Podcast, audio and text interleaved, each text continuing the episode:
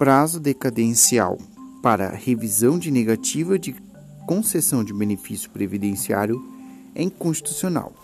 Olá, eu sou Johannes Felipe e esse é o assunto do podcast de hoje.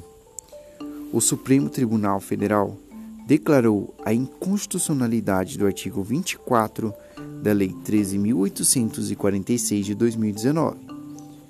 Esta lei instituiu o prazo decadencial para revisão de ato de indeferimento, cancelamento ou cessação de benefício previdenciário.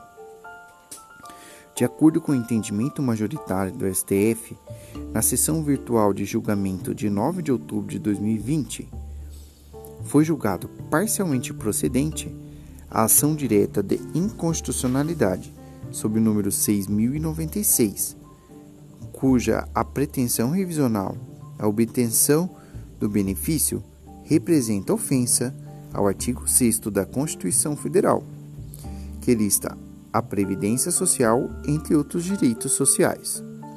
No caso analisado, foi ajuizada uma ação pela Confederação Nacional dos Trabalhadores da Indústria, o CNTI, que questionava dispositivos da medida provisória 871 de 2019, que instituiu o Programa de Combate à Irregularidade da Concessão de Benefício pelo INSS. Posteriormente, essa medida provisória foi convertida em lei, no caso, a Lei 13.846 de 2019, em que no seu artigo 24, instituiu esse prazo decadencial.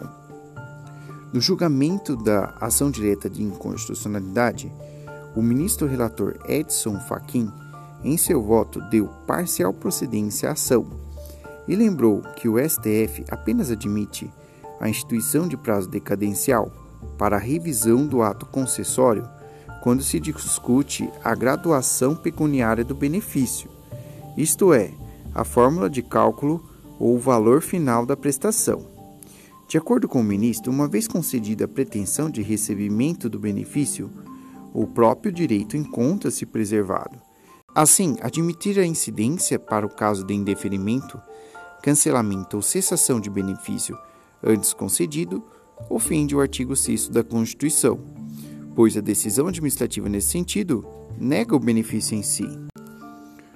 O ministro Edson Fachin ressaltou que o direito à previdência social é um direito fundamental, que, fundado no direito à vida, na sociedade, na cidadania e nos valores sociais de trabalho, caracteriza-se como um instrumento assegurador da dignidade da pessoa humana e do mínimo existencial.